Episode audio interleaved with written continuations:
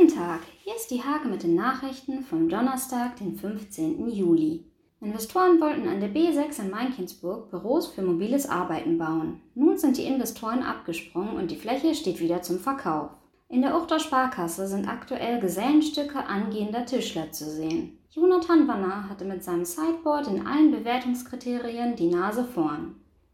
Carla Pawlikowski, Alena Straßburg und Marvin Meyer haben das Medienhaus Die Hake besucht. Im Rahmen eines Projekts haben die drei Schüler eine Nachrichten-App für junge Leute entwickelt.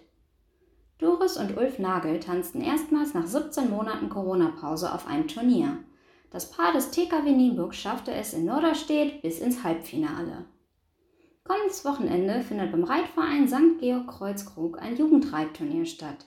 Rund 260 Jugendliche freuen sich darauf, ihr Können zu zeigen.